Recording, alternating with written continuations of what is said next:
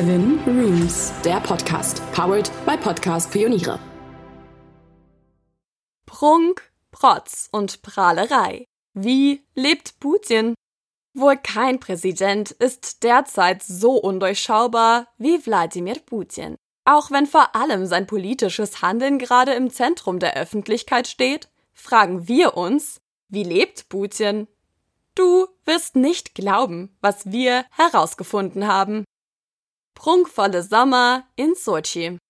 Freuen sich Menschen normalerweise bereits, wenn sie ein Haus ihr eigen nennen können, reicht einem Putin das nicht. Gerüchten zufolge bewohnt er mehrere Häuser, eines davon ist die Sommervilla Bacharev Ruchey in Sochi. Die bekannteste Residenz des aktuellen russischen Präsidenten wurde von Marschall Kliment Warashilov in Auftrag gegeben und 1955 fertiggestellt. Heute ist die Villa nicht nur die offizielle Sommerresidenz des Präsidenten, sondern auch die einzige Regierungsdatscha an der Schwarzmeerküste. Wie lebt Putin im Winter? Am Haus am See Valdai, einer weiteren offiziellen Residenz, geht er seiner Leidenschaft des Angelns nach. Das Haus ist eine weitere offizielle Residenz, umgeben von einem dichten Wald und versehen mit einem Fluchtweg auf das Festland. Wenn Russland sich im Winter von seiner romantisch kühlen Seite zeigt, zieht sich Putin in das Bergschloss im Kaukasus zurück. Das Schloss steht auf einem Gelände, das eigentlich nicht bebaubar ist. Zauberei? Wir wissen es nicht. Auch wenn keine Bilder vom Inneren des Gebäudes existieren, zeigen Bilder vom Außengelände drei Landeplätze für Helikopter und vier Pistenraupen. Es lassen sich also sehr schnell Menschen einladen und mit ihnen die eine oder andere Skifahrt veranstalten. Der unglaubliche Detailreichtum, das Kunsthandwerk und die schiere Dimension des Anwesens erinnern an die Zeit russischer Zaren und lassen erahnen, welches Feudalherrentum Putin zuteil wird. Apropos Feudalherrentum, das Schlafzimmer ist eines Königs, geschweige denn eines Präsidenten, mehr als fragwürdig und steht selbst dem französischen Prunk eines Louis XIV. kaum nach. Arkadenbögen tragen die den Innenhof umschließende Balustrade, das Herzstück des Innenhofs ist der über einen kreuzförmigen Zulauf erreichbare kreisrunde Brunnen mit Wasserspiel. Wie akkurat und mit welcher Akribie sein das Anwesen instand gehalten wird, beweisen der penibel geschnittene Rasen und die ihn säumenden Sträucher. Auffallend sind die Symmetrien und klaren geometrischen Formen sowohl des Anwesens als auch des Gartens. Ordnung ist das eine. Hier ist allerdings zumindest aus gestalterischer Perspektive wirklich alles unter Kontrolle.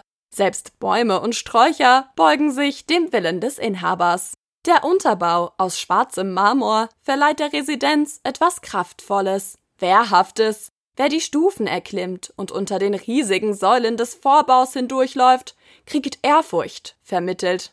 Das hier ist kein Anwesen wie jedes andere, hier passiert Staatstragendes. Eine Auffahrt wie aus dem Film, die Formen des Grüns werden zur Front des Hauses verspielter, jedoch nicht weniger kontrolliert. Eine Allee geleitet einen das letzte Stück bis zum Haus. Die Größe des riesigen Grundstücks lässt sich nur vage erahnen.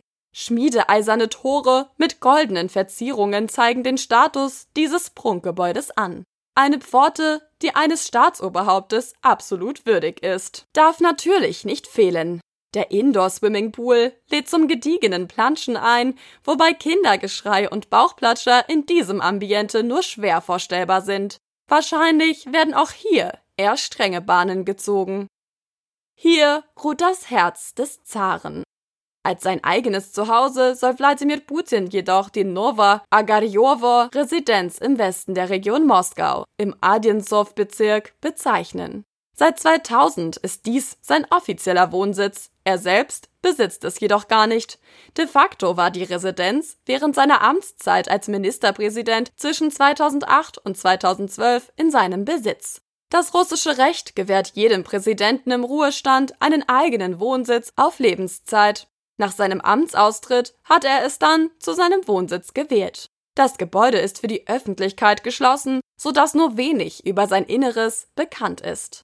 Im Außenbereich sorgen Bildern zufolge ein Pferdestall und ein Schwimmbad für ausreichend Abwechslung. Dieses Luxusleben lässt sich natürlich nicht allein bewirtschaften. Etwa 100 Mitarbeiter halten die Anwesen in Schuss. Denn beide Villen zusammen fassen mehr als 900 Hektar. Haushälterinnen sorgen im Inneren für eine perfekte Ordnung, während Gärtner den Außenbereich glänzen lassen.